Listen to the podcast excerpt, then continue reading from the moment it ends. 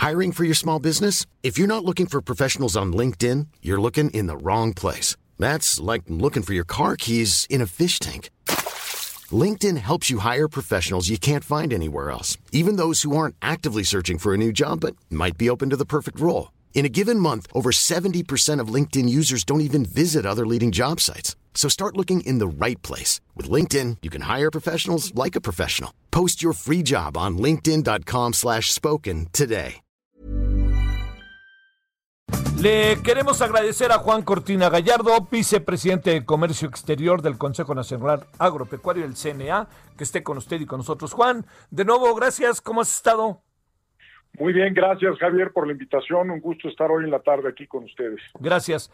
A ver, Juan, una opinión eh, sobre lo que los diputados van a hacer mañana de discutir esto que ha sido tan debatido antes de que hablemos de la subcontratación. Una opinión sobre esta decisión de los dólares y el Banjico. Yo creo que es muy importante estudiar a fondo las iniciativas antes de mandarlas como se mandó esta yo creo que hay que tener mucho cuidado con todo lo que es ideología versus lo que realmente necesita el país y es uno de los temas que tenemos también en el Consejo Nacional Agropecuario y de los riesgos que vemos hacia adelante, de que tenemos que hacer las cosas con mucho cuidado, pensarlas bien, porque lo que nuestro país necesita es crecimiento e inversión. Sí, ese es este, pero bueno, parece que va caminando el asunto para mañana y ya ves que se dijo que lo volverían a discutir en febrero, pero yo y el presidente dicen que no dio línea, que significa dar línea, este, pero bueno, pues este, ¿con ustedes han hablado?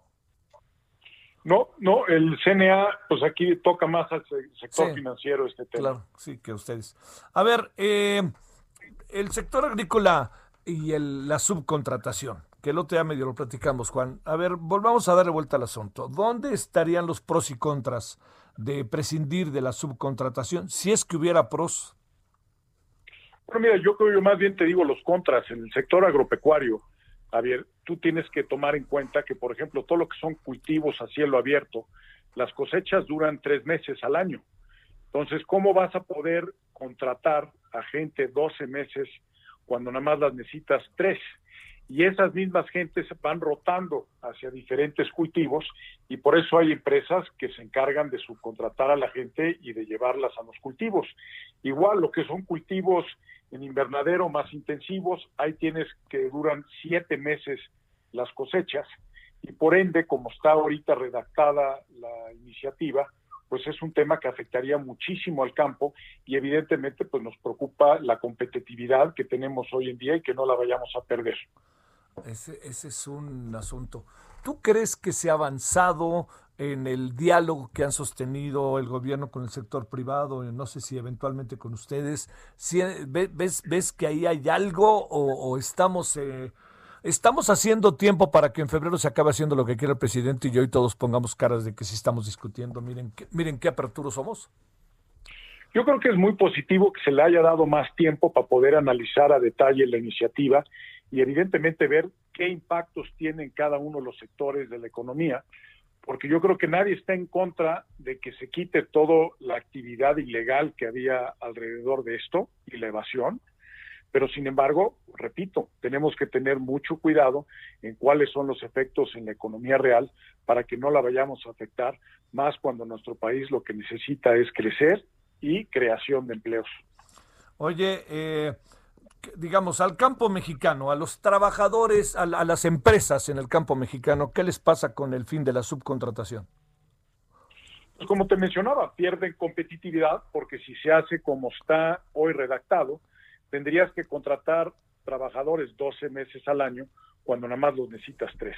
Entonces se volvería todo muy complicado, ¿no? Este, híjole, pero da la impresión, la verdad, este Juan, que, que, que que el asunto va muy perfilado, ¿eh?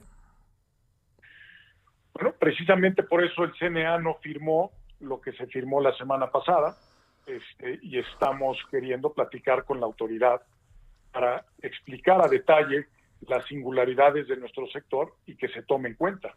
¿Cuántos países están como México con una subcontratación y que al mismo tiempo también quizás están preguntando por esta subcontratación, qué hacer con ella?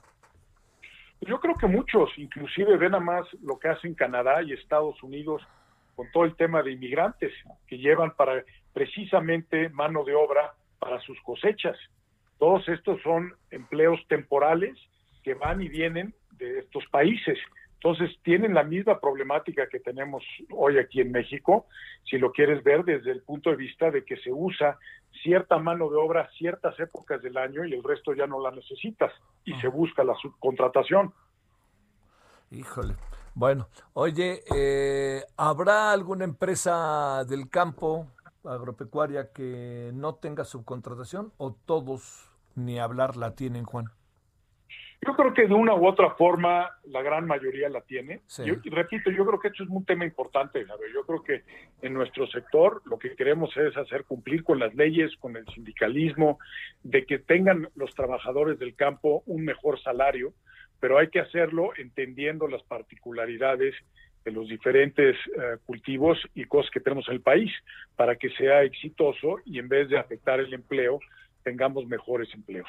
Y el sector siga creciendo, que tú bien sabes, este año vamos a estar exportando cerca de 40 mil millones de dólares, que es más que lo que se reciben en petróleo, en turismo o en remesas, y vamos a tener un superávit en la balanza comercial este, de 10 mil millones de dólares. Entonces, es un sector que ha crecido mucho y que hay que tener mucho cuidado cómo se le, se le regula con estas cosas para que no vaya a tener un efecto adverso. Sí, sí, sí. Juan Cortina Gallardo, vicepresidente de Comercio Exterior del Consejo Nacional Agropecuario, CNA. Gracias, Juan, que estuviste con nosotros. Muchas gracias por la invitación, Javier. Saludos. saludos para ti. Gracias. ACAST powers the world's best podcasts. Here's a show that we recommend. The Real Housewives is a guilty pleasure for most, but if you're looking to not feel guilty about that pleasure, tune in to Everything Iconic with me, Danny Pellegrino, where I break down all the messy moments and behind the scenes antics of Bravo's popular franchise. And on Everything Iconic, I also interview celebrity guests like Kelly Ripa, Kiki Palmer, Drew Barrymore, Cameron Diaz, and more about their guilty pleasures, their past work, and so much more. So if you're pop culture obsessed and find yourself watching way too much reality TV like me, tune in to Everything Iconic with Danny Pellegrino wherever you listen to podcasts.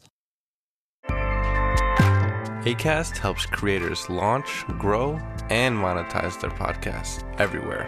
ACAST.com.